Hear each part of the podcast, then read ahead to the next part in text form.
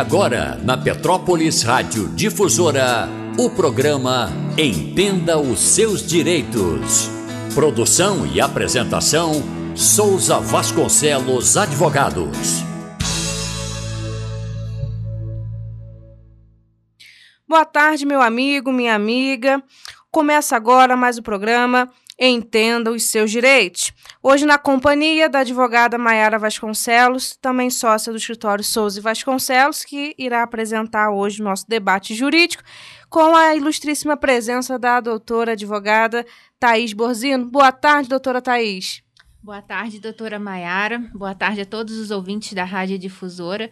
É um prazer estar aqui novamente. Espero que seja um tempo de trazer informações relevantes para os nossos ouvintes que possam servir para eles de, algum, de alguma forma, né? Muito obrigada pelo convite desde já. Nós que agradecemos a sua presença, aos nossos colegas e ouvintes aí da Rádio Difusora.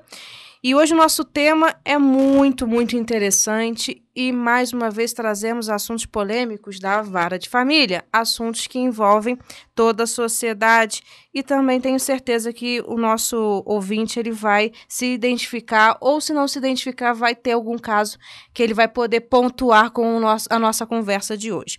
E o assunto hoje justamente trata sobre guarda e convivência entre pais e filhos após a separação, né? Ou até mesmo quando não há separação, mas há uma ruptura do afeto entre entre os pais. É, doutora Thais, explica um pouquinho para o nosso ouvinte o que, que, seria a guarda, né, dentro dessa questão do direito de família, como que ela, como é, é, esse direito se consolidou nessa nossa sociedade tão plural, né? Verdade, Mayara. Como você bem pontuou, né? Hoje gente, nós já tivemos a oportunidade de falar sobre o casamento, sobre o divórcio, união estável. E uma questão que tem que ser pontuada sempre quando falamos de guarda e convivência dos filhos menores é que pode haver um ex-marido, uma ex-esposa, um ex-companheiro, um ex-namorado, né? Hoje em dia não tem mais essa questão do casamento, de casar para ter os filhos, mas nunca vai existir o ex-filho né? Então, principalmente pontuar essa questão, que não existe o ex-filho. Então, quando o casal se separa e tem os menores, né, crianças ou adolescentes menores envolvidos, há uma preocupação muito grande do direito com a tutela desses menores né? Não apenas a questão material, né? Que é a questão financeira, questão de pagar curso, pagar alimentação, vestuário, mas também a questão emocional, porque é direito, né, da criança e do adolescente estar com os pais, né? Com um ou com ambos os pais tem um entendimento muito grande ainda e equivocado de que o direito, ah, direito da visitação, que depois a gente vai falar mais para frente, é, que seria o direito do pai ou da mãe, e não é. O direito é da criança, né? Então esse direito tem que ser tutelado. Com relação à guarda, ela decorre do eh, inicialmente, né, em regra, decorre do poder familiar que é exercido pelo pai e pela mãe em conjunto, né? O que, que é a guarda? A guarda é aquela obrigação que os pais ou os tutores, né, têm de prestar assistência material, moral e, e educacional à criança ou ao adolescente, tá? E a guarda pode ser exercida de algumas formas e, na ausência dos pais, também pode ser exercida por outras pessoas, sempre a critério do, da avaliação do Poder Judiciário e do Ministério Público. Perfeito. Isso é interessante é, quando nós tratamos sobre o assunto direito de família. É, a gente pontuou isso nos nossos últimos encontros, mas não, não, não é demais né, ressaltarmos que o que é, o direito busca é justamente resguardar aquela parte mais vulnerável. Né? E quando a gente fala de família, a gente entende que são as crianças, porque às vezes elas estão ali no meio de um, um, um cabo de guerra, né? É, no meio de forças contrárias, uma, a mãe puxa para um lado, o pai puxa para o outro, e quando na verdade muitas vezes os, genit os genitores não vê, não veem que justamente a, aquela relação conflituosa acaba trazendo malefícios para a criança. E, e quando a gente fala sobre o Instituto da Guarda, é justamente pontuar e normatizar, formalizar a a boa convivência entre os pais em relação à criação do filho, né? Manter a criança num ambiente estável, seguro, sem conflito. E, infelizmente, não é o que vemos hoje. Ah, muitas vezes o processo judicial vira uma, uma rinha né? Ou um campo de guerra, uh, os pais brigando entre si, e como bem a doutora Thais pontuou, dizem, ah, o direito da guarda é meu, o direito da visitação é meu, quando na verdade o que deveriam observar é o direito do filho em ter a convivência com ambos os pais, em ter uma convivência harmônica, sem conflito. Né? E foi bem interessante essa questão de qual é a visão do direito. No, volto a dizer, é sempre trazer o bem-estar para a criança, o bem-estar para a própria família. E o Poder Judiciário só é chamado a atuar quando não há parcimônia nesse interesse, né? Quando um pai ou a mãe é, tem um, um, entendimento divergente e isso traz um, um problema para o bem-estar da criança. E aí se chama o próprio Judiciário a tutelar. Sobre o Instituto da Guarda, a doutora Thais já explicou que seria justamente uma prerrogativa dos pais, na verdade, até um dever em relação aos filhos para poder manter né, o mínimo existencial para a criança. E a gente fala aí não só dos alimentos, que o pai acha que tem que pagar a pensão e o dever dele acabou, e não é só essa questão. Ele tem um dever moral de estar ali presente, orientar na criação. E eu gostaria que a doutora Thais nos esclarecesse os tipos de guarda que hoje o nosso ordenamento jurídico ele prevê, para até que o nosso ouvinte possa se, eh, se, identificar ou saber em qual instituto ele se, se encontra no momento. E aí, doutora Thais, nós temos hoje três possibilidades, não seria isso? Isso, exatamente. Maiara, perfeito. Hoje, na legislação que rege a questão da guarda no Código Civil, nós temos três, é, nós temos duas previsões legais e uma terceira que é uma construção jurisprudencial. O que é a construção jurisprudencial? É a construção do entendimento dos tribunais de justiça, porque como nós falamos aqui outras vezes, o direito de família é uma área que se desenvolve muito rápido e a lei não, não consegue acompanhar todos os avanços, né? É, mais recentemente, nós tive, tivemos diversas mudanças é, na composição das famílias, em várias questões familiares e nós não te, temos essas lacunas na lei. Então, quando há lacuna na lei e o judiciário é chamado a se manifestar, ele passa a fazer de, é, essas decisões. Então, na lei, no Código Civil, nós temos a guarda unilateral e a guarda compartilhada. A regra atualmente é a guarda compartilhada. O que, que significa isso? É um instituto também que traz muita confusão para as pessoas, né? A guarda compartilhada significa que ambos os pais vão poder exercer aqueles atributos da guarda, que é assistência moral, material e educacional. Então, a guarda compartilhada não é para é justamente para trazer ambos os pais para as decisões importantes da vida do filho, né? Por exemplo, qual escola que vai colocar, é, qual religião que vai adotar e várias outras questões, né? A guarda compartilhada também não significa uma semana na casa de um pai, uma semana na casa da, da mãe. Isso é a guarda alternada, que vamos explicar depois. Então, a guarda compartilhada significa isso. E tende a ter uma presença maior do, do pai, né? Porque na guarda compartilhada vai ter que ser fixada uma residência para aquela criança ou adolescente, né? Geralmente ainda a gente tem essa herança, né? Geralmente a, a, a casa é, assim, de referência é a da mãe. E, mas isso não impede o pai, depois de, como vamos falar, a questão da convivência, e não impede o pai de estar junto ali no dia a dia da, da criança ou do adolescente, ao menos para tomar essas decisões. E temos também na lei a guarda unilateral. A guarda unilateral é quando apenas um dos pais é, exerce essa guarda, esse direito de essa assistência material, moral e educacional. Quando que acontece isso? Quando um dos pais não quer exercer a guarda, e ele tem que falar isso em juízo, né? Que ele não quer exercer a guarda do, do filho, é, ou quando um dos pais apresenta um perigo para o filho, né? Não tem aquela condição é, geralmente quando tem é, questões é, de prejuízo mesmo à saúde psicológica do filho, né? É, envolvido com bebidas, com drogas, essas questões. Não é a falta de dinheiro que vai impedir o pai de exercer a guarda, tem que deixar isso bem claro, né? Mas sim quando oferece um risco à integridade física da criança. E nesse caso, mesmo nesse caso, quando, mesmo assim, se o pai tiver o interesse de estar com o filho, né, vai ser feita a convivência com o filho e sempre de forma supervisionada. Mas aquele pai não vai ter, entre aspas, o direito de decidir as questões de, relativas à, à vida do filho.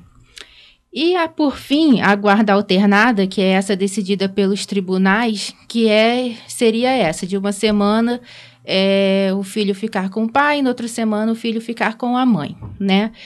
Essa, é, falando de forma psicológica, seria a, uma das melhores alternativas, porque teria o tempo distribuído igualmente. Mas, infelizmente, na prática, ela não ocorre com tanta frequência.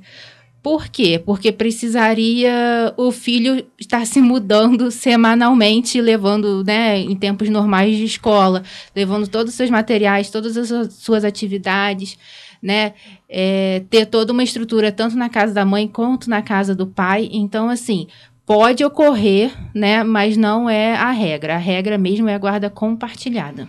E até esse ponto, é, puxando esse gancho da guarda alternada, é, eu vejo até a, o prejuízo é, no sentido de você tirar da criança uma rotina que às vezes é salutar, né?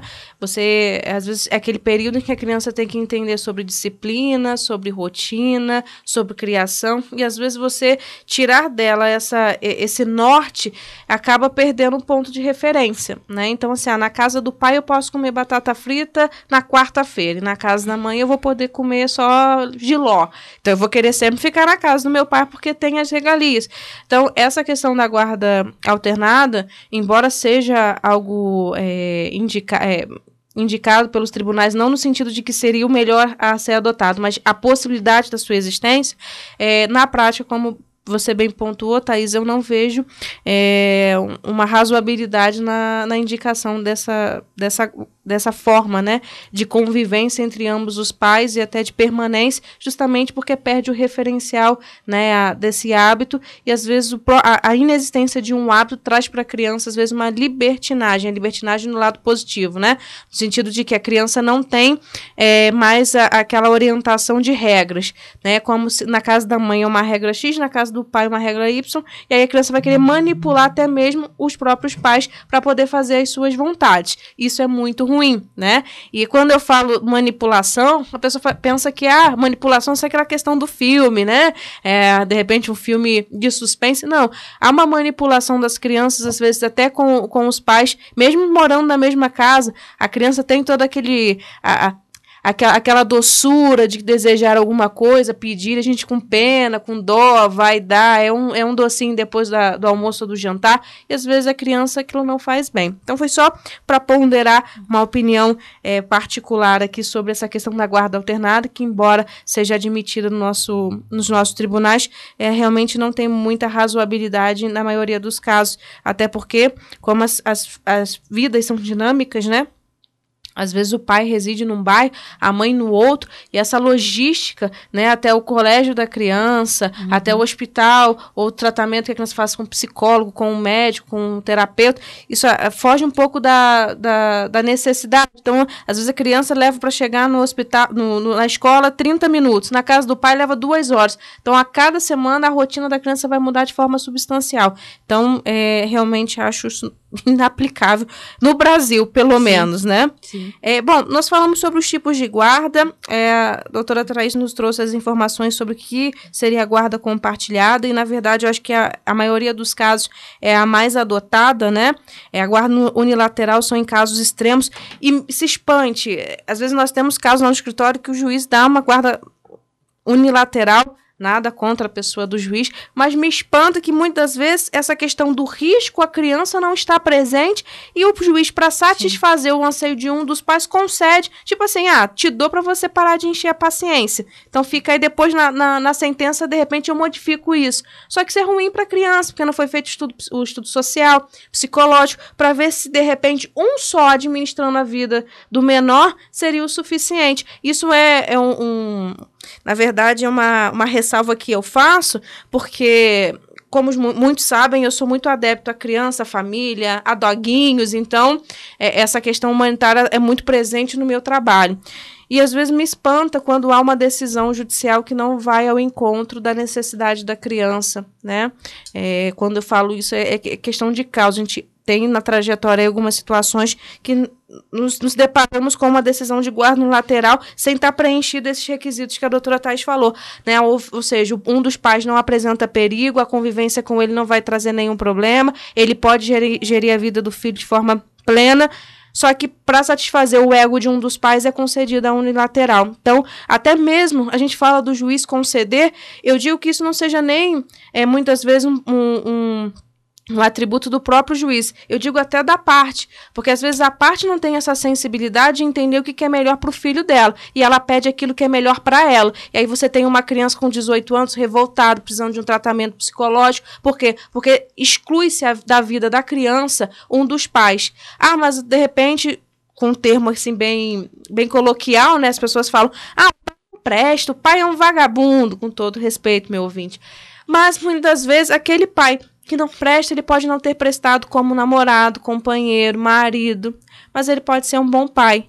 E a gente não pode tirar referencial de um dos pais, porque isso faz falta na vida da criança. Ela precisa, ela necessita de ter ao seu lado uma figura materna e uma figura paterna para ela poder entender o que é família, ainda que seja uma família nova família diferente do tradicional, mas é a família que ela entende. Então, se eu excluo a figura de uma das partes, é, de um dos genitores, a gente vai ter aí é, um prejuízo gritante para o crescimento dessa criança. Foi só um desabafo aqui o que a gente vê no dia a dia, mas é, é interessante trazermos para a nossa pauta esse debate é, humanitário, porque família nada mais é do que isso, como bem a doutora Thais falou. A cada dia ela, ela evolui, se, existem situações novas que o próprio direito não consegue acompanhar. Então vai cair ao encargo do próprio Poder Judiciário administrar essas, essas situações novas que vão acontecendo. Bom, doutora Thais, a senhora falou sobre a guarda lateral compartilhada, guarda alternada. Falou um pouco sobre os efeitos práticos da guarda compartilhada, né? A questão de, de ambos os genitores poderem gerir a vida do seu filho. Como que ficaria a pensão alimentícia na guarda compartilhada? Então, Mayara, uma ótima pergunta, porque isso também é um tema que gera muita controvérsia, né? Geralmente, a guarda compartilhada é como é, eu coloquei, né? Tem uma residência fixa e o outro genitor, o pai ou a mãe, que não, não mora com o filho, exerce o direito de convivência com o filho. É, geralmente naquele esquema de 15 dias, de 15, é, quinzenalmente, né? Ele passa um fim de semana com é, a criança. E aí tem alguns pais ou mães que perguntam se deveria pagar enquanto eu tô com um filho naquele fim de semana ou no período de férias, que às vezes divide férias de divide 15, 15 dias. Então, assim, é, a pensão continua a mesma. Não há é, redução ou desconto na pensão pela guarda ser compartilhada. Né? Se naquele mês é, o seu filho ficou 15 dias com você por ser é, férias, é devido o valor da pensão tá?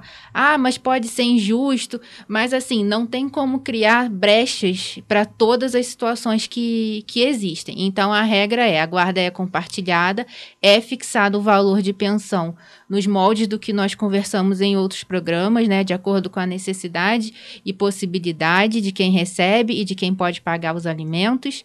E é feito esse pagamento mesmo estando na guarda compartilhada e com o direito de convivência. Bom, é, isso é bem interessante porque é, não são raras as vezes que a gente vê a, a, o, o, alimentante, né? Quem paga os alimentos, questionar isso ou, querer alguma brecha para deixar de pagar. O que eu acho muito triste e lamentável porque É, o que a gente pode questionar, de repente, é a quantidade a ser pago, mas não a qualidade a ser pago, né? Qualidade é qualidade. E, e, às vezes se pontua essas questões, né? Passou uma semana, poxa, gastou mais leite aqui na minha casa, vou diminuir a pensão. Que é, assim, uma discussão inócua, porque se você colocar na ponta dos lápis, às vezes, o valor dos alimentos que você paga para o filho é um valor muito pequeno, perto do, do, do grande gasto que se tem hoje com uma criança ou com um adolescente. Mas isso é muito interessante a gente destacar, até para minimizar os conflitos entre os próprios pais, porque tem Sim. muitos pais que de repente estejam nos ouvindo agora nos ouvindo agora, que realmente questionam isso, achando que teria direito, de repente, a um abatimento da pensão. E a gente está trazendo a reflexão que, independente do, do motivo pelo qual você acha que tem esse abatimento, é, é sempre você pontuar se o valor que você paga de pensão já custearia todas as despesas da criança. Se não, o fato da criança ficar 10, 15 dias com você não diminui a despesa, que às vezes já é uma, uma padronização. Todo mês a criança tem gasta luz, água, gás, telefone, né, come, bebe precisa utilizar, é, enfim, é, situações e até é, substratos básicos aí para a sua sobrevivência. Então, é só uma reflexão que às vezes a pessoa, até por, por desconhecer do, do direito, é, fica questionando esses abatimentos. Né? Retornando aqui ao nosso, o nosso tema, nós falamos sobre a guarda e trouxemos como protagonistas aí os pais, né?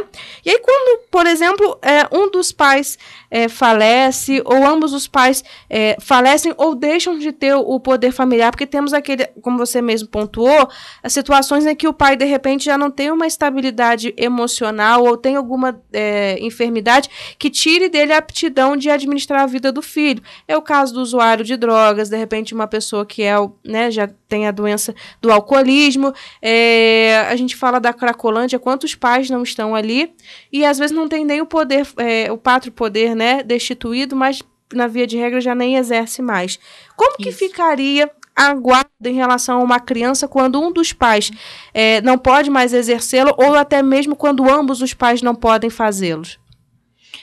Maiara, é um, uma boa pergunta, porque é como você falou, às vezes o pai continua com aquela guarda jurídica, mas a guarda de fato, ela está sendo exercida por um outro responsável pela criança, né? Geralmente, quando apenas um dos pais não tem essa capacidade de gerir a guarda, a regra vai ficar sendo a guarda unilateral com o outro pai ou mãe, né? Mas, infelizmente, nós vemos isso na prática do dia a dia. Tem casos que ambos os genitores não têm essa disponibilidade, estão passando por instabilidade emocional e a guarda de fato já é exercida por um outro responsável pelaquela criança, né? Geralmente são os avós. E o que, que acontece? Quando a guarda de fato é exercida pelos avós, é, encontra-se muita dific, muitas dificuldades é, em, no colégio, no posto de saúde. Então, levam esses avós ou os tios a requererem a guarda daquela criança por meio de um processo judicial. Porque ela vai ter a guarda de fato e a guarda de direito, ou seja, ela vai exercer agora o poder familiar que inicialmente é atribuído aos pais. Então, assim, o que nós vemos mais são os avós, né? Tios, às vezes irmãos muito com uma diferença né, de idade muito grande que podem pedir a guarda do, do outro irmão.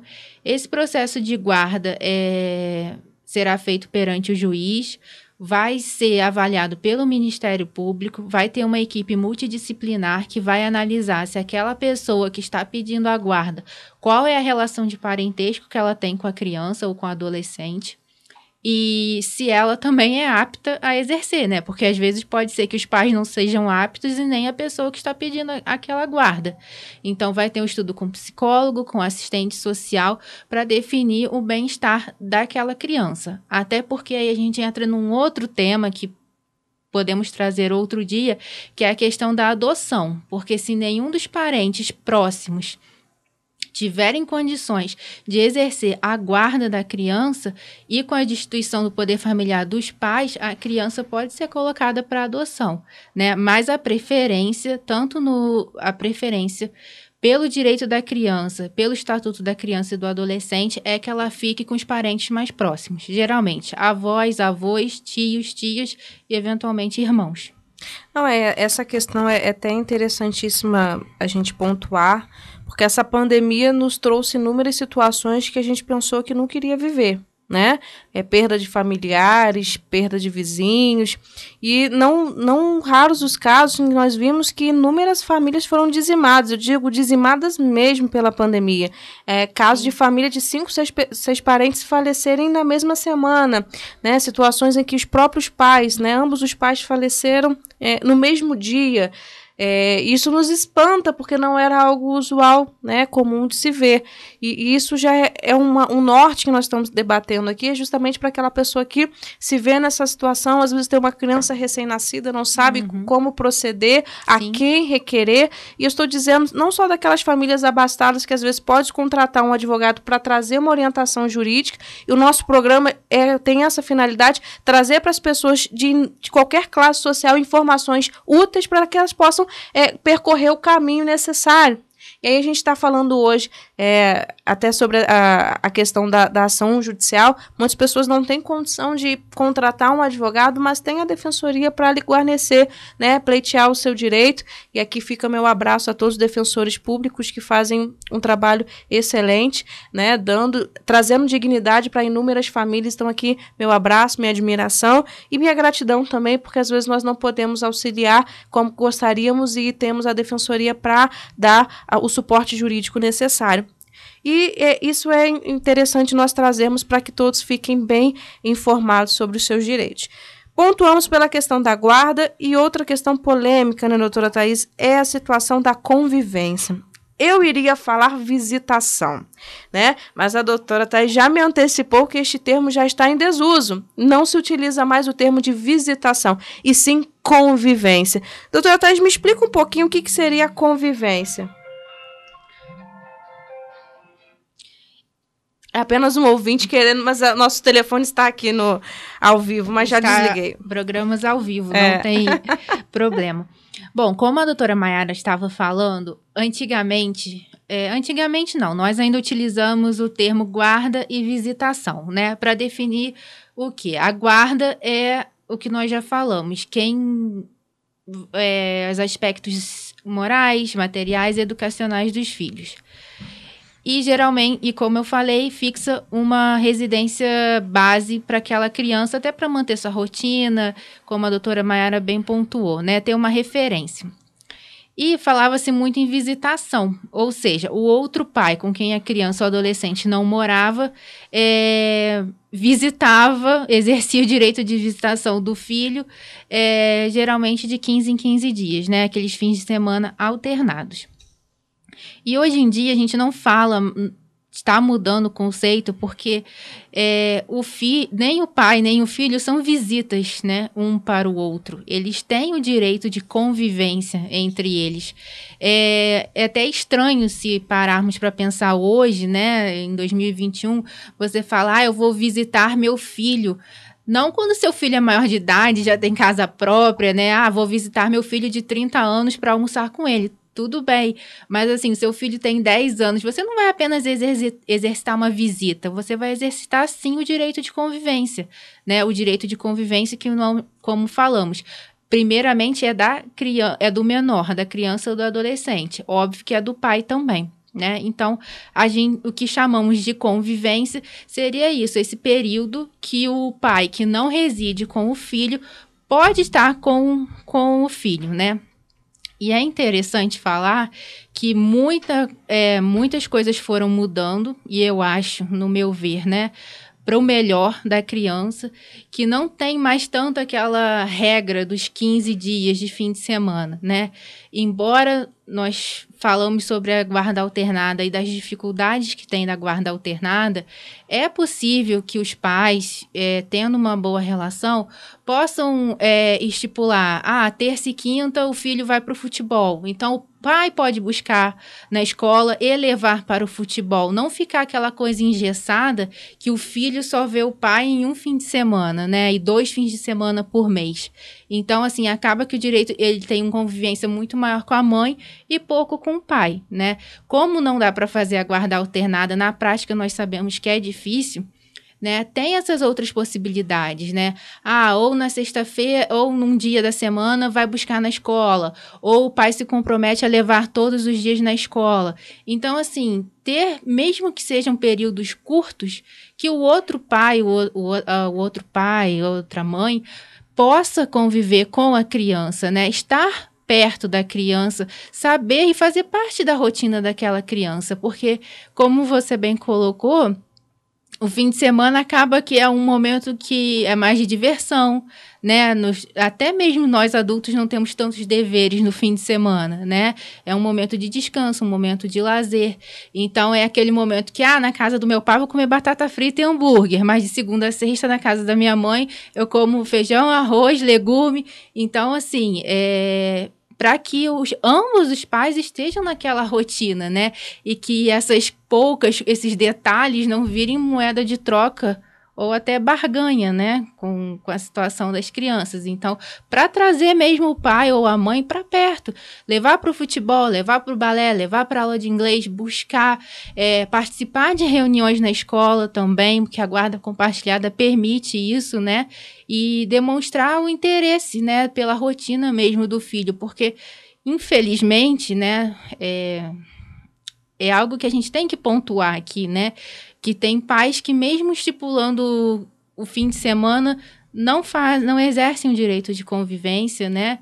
É, o filho às vezes fica esperando horas o pai aparecer, quando o pai aparece é por duas horas depois o pai some.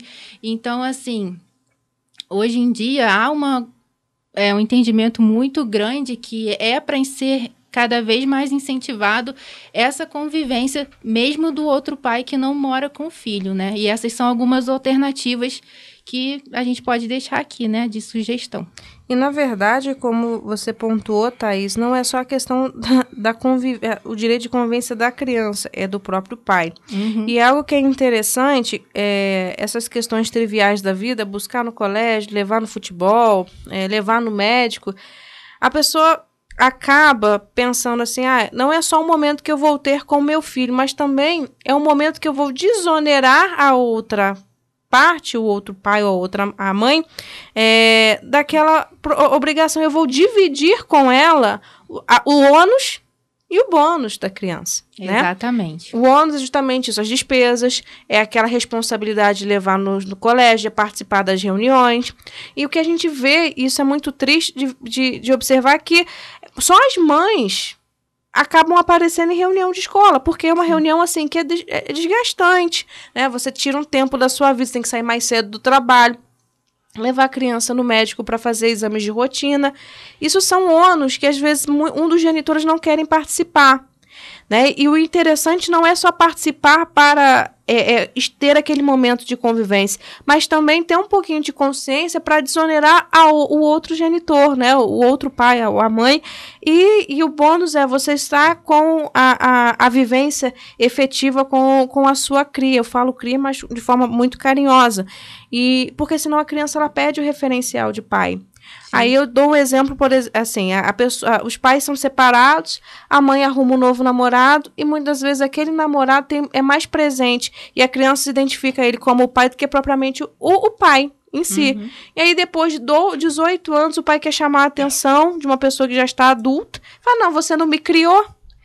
Então não, não são difíceis as famílias que a gente escuta esse repertório, né? Não, não vou ouvir você porque você não estava aqui presente, você não participou de nenhum momento é, importante na minha vida, foi aquele musical na escola que você não apareceu, né? Eu me vesti lá, fiz o presente de Dia dos Pais para você, você não recebeu. Então, assim, são coisas que quando a gente escuta de uma criança, dói. Mas às vezes o pai faz de forma involuntária e não sabe o peso que isso vai trazer na vida da criança. E até essa questão do aspecto psicológico, que a gente quer pontuar também no nosso debate, porque o direito ele vai formalizar uma relação, mas às vezes um trauma que a criança vai ter por conta de uma, um mau entendimento, né? entre os próprios pais, uma má convivência entre os pais, traz um prejuízo na convivência do filho. E às vezes a criança chega lá na frente com é, uma ausência de família, né? E a família que eu digo seria a família completa. Então, assim, às vezes tem um desvio de caráter por conta disso, né? Então a gente sabe que toda essa base familiar familiar reflete na vida adulta de qualquer ser humano. Então, isso é, é bom a gente trazer a reflexão para que essa juventude que está formando as suas famílias tenham, prestem um pouco a, mais a atenção no sentido da responsabilidade do que é ter uma família. E ter uma família não é questão de casamento, é questão de você pôr alguém no mundo. Então, fica aí a nossa, a nossa dica, essa orientação para o nosso ouvinte. Doutora Thais, nós falamos sobre a importância da, da convivência, né, os aspectos físicos e psicológicos, é, e aí uma questão que vira e mexe acontece. Entrou com uma ação para regular a guarda e convivência, e aí ou o pai não exerce a guarda, não exerce, perdão, a convivência, Pode a mãe pleitear em juízo exigir que o pai cumpra aquela convivência mínima que foi estabelecido na, na, numa sentença judicial, por exemplo? Então, Mayara, é, poder pode, mas assim, é muito difícil você é, obrigar a pessoa, né? Tem uma decisão do STJ que a ministra é, fala muito bem que, a, que amor não é obrigação, né? Então, assim, é muito difícil você obrigar o pai a, tá com, a prestar essa convivência, a estar com o filho, né? Pode ser levado a juízo, sim, essa situação, né? Porque talvez tem algumas pessoas que quando sentam na frente do juiz e do promotor mudam um pouco, né, o pensamento. Então pode ser feito sim um, uma execução do acordo, né, informando que o pai não está exercendo aquele direito de guarda mas assim, é difícil o juiz fixar uma multa ou uma penalidade, algo assim, né? É diferente quando não paga a pensão alimentícia, porque isso é uma questão objetiva. Você tem como demonstrar o descumprimento, né, por parte daquele pai que deveria pagar. E há uma sanção e uma sanção grave, que é a prisão civil, né? O que nós temos é, hoje, é, alguns tribunais já decidindo, é a questão do abandono material, é, abandono sentimental, né? É, já tem alguns é, julgados do STJ, algumas decisões do Superior Tribunal de Justiça, é, condenando pais ou mães que não prestam esse auxílio esse afetivo, auxílio afetivo, né? né? com a, para com a criança ou adolescente. Né? Então, pode ser que isso vire uma, uma tendência. E, mas assim, é como você bem colocou enquanto você estava falando, eu estava pensando justamente nisso. Mas será que uma indenização depois financeira é, vai suprir aquilo, aquela falta que o pai fez naquele dia do teatro que não foi no dia dos pais. Então, assim, os pais, mães, têm que ter consciência do papel que eles exercem na vida do filho, né? Porque, por maior que seja a indenização, teve um caso que a condenação passou de 200 mil reais, mas, assim, esses 200 mil reais, será que efetivamente vai vai causar algo é, positivo na vida do filho, né? Então cria assim, há o direito, é, há as decisões judiciais já decidindo sobre isso, né? Então, assim, é algo para ficar bem atento àqueles pais que não exercem o, a, é, o direito de convivência, o direito e dever, né? E direito da criança. É, é interessante essa, essa questão do abandono moral, né? É que a gente fala sobre a indenização. É triste você ver que o tribunal tem que te penalizar, te, te obrigar a indenizar alguém que você gerou, porque você simplesmente não quis prestar é, nenhum tipo de, de assistência é, sentimental, estar presente. Tudo que tão, a criança somente quer é a sua presença. Isso. Então, a criança não quer saber se você é rico, se você é pobre, se você está chegando com presente ou não está vindo com presente. Ele simplesmente quer que você exista. E as pessoas, é, e muitos pais, e quando eu falo pais, não é só questão do, do gênero masculino, mas a, a mãe também, esquecem que é, a ausência traz um prejuízo absurdo. Realmente não são 200 mil reais que vão é, suprir aquela necessidade. E o mais absurdo é, Você entra com uma ação dizendo: olha, você não cumpriu com o seu papel moral de ser um bom pai, de estar presente. E aí o tribunal fala: te condenam em 200 mil. E aí você tem que executar os 200 mil, porque nem isso a pessoa quer pagar. Aí você fala: é. Um, um absurdo, né? Aonde que a família. É, uhum. Que ponto a família chegou? A ausência de empatia, de reconhecimento uhum. e de necessidade de estar perto de alguém. A gente vive com esse propósito, né? De compartilhar vidas, né? Compartilhar momentos. E a partir do momento que o próprio pai ou a mãe não quer compartilhar com o seu filho, acho que ela já perdeu a noção do que é, é estar em sociedade. Sim. Uma outra certeza. reflexão da nossa de hoje. Sim, sim. É, e nós falamos da questão quando o pai não quer ver. É. E tem aquela situação em que o pai tem o direito, a criança também tem, e a mãe não deixa.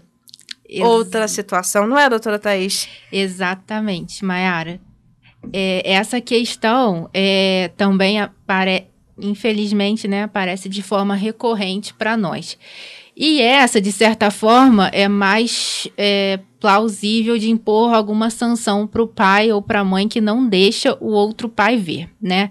Uma coisa muito comum de acontecer que a gente vê é o seguinte: Vamos supor, né? O filho mora com a mãe e o pai vai exercer o direito de convivência. E o pai não está em dia com a pensão. Então, a mãe, ao invés, ou já está com processo judicial de pagamento da pensão, ou seja lá, ou não está, mas ela fala que se o pai não pagar a pensão, ele não pode ver o filho. E isso não tem cabimento algum. Uma coisa é a pensão alimentícia, outra coisa é a convivência com o filho tá?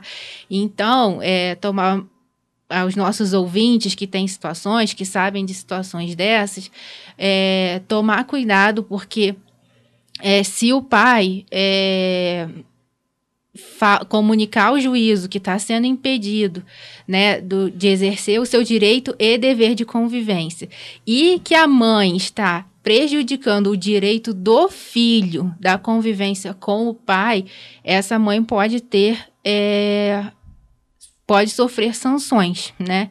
Inclusive a questão da alienação parental, que é uma questão muito séria, é uma questão assim. Não é só a questão do impedimento da, da convivência. Já ia falar visitação, tá vendo? Ainda tá é arraigado na né? gente. É. Não é só a questão do impedimento da convivência que vai constituir uma alienação parental. Mas é algo que aquele pai ou mãe que tem a criança ou adolescente sob sua guarda, é, ficar bem atento, né? Uma outra questão que acontece muito também é impedir o, a convivência. Por exemplo, o pai não quer conviver com. não exerce o direito de, o direito de convivência. Mas os avós paternos querem conviver com o neto né? E aí a mãe fala: ah, não, se o pai não quer, eu também não vou deixar os avós. E não tem isso. Então, tem até ações judiciais que os avós entram pleiteando o direito de convivência com seus netos, né? Como, mais uma vez, o direito é da criança e do adolescente, convive com os pais e com os avós. Então, tomar muito cuidado, porque a alienação parental até o que dispõe aqui na lei, que é uma interferência na formação psicológica da criança ou do adolescente, promovida ou induzida por um dos genitores ou até mesmo pelos avós, porque podem ter aqueles avós também que ficam falando mal do pai ou da mãe, né? Então, tomar muito cuidado com a questão da alienação parental também, que pode levar, inclusive, à perda da guarda, né? Eu vou trazer até um exemplo aqui, né, de alienação parental, que eu acho que é uma frase também que é muito recorrente. Seu pai não presta. Isso. Sua é. mãe não presta. Exatamente. Seu pai não quer saber de você. Seu pai não se importa. Seu pai está aí dando de ombro para você. São frases recorrentes que podem caracterizar a alienação parental. Exatamente. E isso a gente chama a atenção porque às vezes a mãe ou o pai, de forma ingênua, acha que aquilo não está trazendo mal-estar nenhum para o filho. E está. Porque a criança traz aquela informação para si e acaba criando uma ojeriza, né? É, é, até mesmo um, um, um, desafeto pelo pai ou pela mãe por conta de uma, uma informação incutida pelo outro genitor. Isso é ruim, porque, volto a dizer, embora aquela pessoa não tenha sido um bom marido, bom namorado, um bom noivo, que, o que quer que seja, ele continua sendo pai. Então, o fato da mãe não se relacionar bem com o pai, isso não lhe permite trazer toda a sua frustração para a criança. E quando eu uso frustração é justamente isso. Às uhum. vezes vê o pai com uma outra companheira, aí começa também, a namorada do seu pai não presta, a namorada do seu pai é isso, é aquilo, ou vice-versa, ah, sua mãe, é, tá, sua mãe é uma biscate, tá com aquele... E isso não pode, isso é alienação parental. Você está tra malefício malefício para o seu filho absurdo. Volto a dizer, Sim. o filho pede o referencial da figura Exatamente. paterna ou materna isso é muito ruim para a criação da criança. Então, cuidado com a alienação parental. Isso que a doutora Thais falou é muito importante, porque você pode perder a sua a guarda do seu filho por uma questão é, que você acha que não tem relevância nenhuma. E, pelo contrário, isso traz um, um abalo psicológico absurdo, né, com a, a criança. Doutora Thais, para fechar a nossa noite bem rapidinho, é, eu gostaria de falar sobre a guarda e convivência dos pets, o nosso animalzinho de estimação, cachorro, gato, nosso passarinho. Na separação, também tem direito à guarda? Eu posso exigir, por exemplo, a guarda do meu bichinho, se por acaso viesse a separar?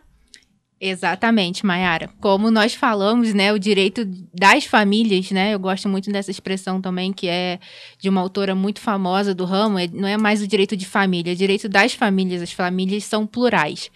E sim, estão abarcados na família os nossos pets. Então, já como falamos aqui, também sobre esse aspecto não tem lei, tem apenas um projeto de lei que ainda está no Congresso tramitando mas é, os juízes tendo que se manifestar sobre o pedido de um casal que se separa. E tinha, por exemplo, o cachorro, né? É, já foi estipulado a pensão alimentícia para aquele que cuida do, do cachorro como sua seu ponto fixo de residência, né?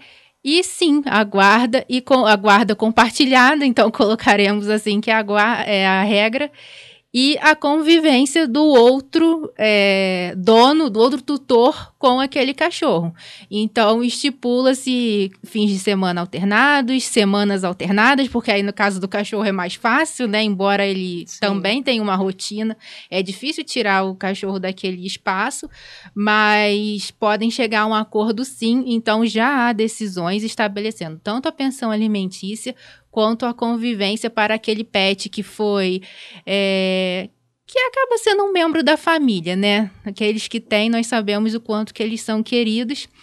E às vezes você, né, ganhou o cachorro do seu esposo, do seu namorado e depois acabou e pode sim ser pleiteado o direito de convivência, divisão e convivência do tempo com aquele pet. Isso é interessantíssimo, até um fato curioso esses dias uma cliente trouxe um laudo, ela infelizmente está cometida de, de depressão, e a situação dela agravou após a partida do animalzinho dela. E o próprio médico, né, tendo essa sensibilidade, acostou no laudo justamente o que agravou a situação dela, a perda de um ente querido. E aí ela até questionou, doutora, mas animalzinho é ente? Eu falei, na minha visão é, porque ele faz parte da sua família, embora ele não seja uma pessoa, né? Uhum. Ele é um, um ser movente muito querido. E eu entendo, sim, que é um ente, né? Uma uhum. parte da sua. Não juridicamente, corretamente falando dessa forma, sim, mas ela é, é, uma parte integrante da sua família, como bem colocou a doutora Thais. Bom, meu ouvinte, eu quero agradecer a sua companhia. Encerramos o nosso tema de guarda aí. Falamos da questão é, do adolescente, da criança, chegamos até a questão do pet, né? Que é super relevante para quem é a, adora os bichinhos, como eu e a doutora Thais aqui. Somos apaixonadas pelos animaizinhos. É, temos os nossos e adotamos, às vezes, outros, né? É, ainda que a distância tenha esse cuidado. E é importante a gente ser responsável por quem a gente cativa. Então a gente é, a gente é responsável pelo filho que a gente põe no mundo, pelos agregados que nós acolhemos, aí eu digo sobrinhos, né, primos, é, filhos de amigos, uhum. nós também trazemos para o nosso seio familiar de convivência e por fim os nossos animaizinhos. Então se você pegou para criar, para cuidar, também deixa aí um toque, cuide com amor, tenha responsabilidade, também é parte integrante da sua família, tem que ter respeito. Se ele pode ser tutelado até no sentido de ter o seu tempo dividido entre pessoas, por quanto mais não ser cuidado. Né? Então fica essa reflexão. Doutora Thais, muito obrigada pela sua participação. É, queria deixar o espaço aqui para você se despedir do nosso ouvinte. Maiara, muito obrigada pelo convite, obrigada a você e a toda a equipe do escritório Souza Vasconcelos Advogados por essa oportunidade de participar do rádio. É, e hoje, só para finalizar, uma curiosidade, né? É, nós aqui respeitamos todas as religiões, admiramos todas elas. E hoje, na tradição cristã católica, é comemorado o dia de Santo Ivo, que é o patrono dos advogados. Então, é um dia também de homenagem aos advogados, né? Nós que lutamos pela justiça, né? Na parte da história de Santo Ivo, ele fala muito sobre essa questão da, da luta pela justiça, do auxílio aos mais necessitados. Hoje também é comemorado o Dia da Defensoria Pública. Então, fica, como a doutora Mayara muito bem pontuou no início do programa, né? Fica nosso abraço e nosso agradecimento a todos da Defensoria Pública e um parabéns para os advogados pelo Dia do Patrono, que hoje é dia de Santo Ivo. Muito Parab... obrigada pelo convite. Parabéns para nós, né, doutora? Muito obrigada Exatamente. mais uma vez. Hoje, mais um programa Entendo os Seus Direitos com o Escritório Souza e Vasconcelos. Um abraço a todos que nos acompanharam. Até mais. Este foi o programa Entenda os Seus Direitos. Produção e apresentação Souza Vasconcelos Advogados. Toda quarta-feira, a partir das seis e dez da tarde, aqui na Difusora.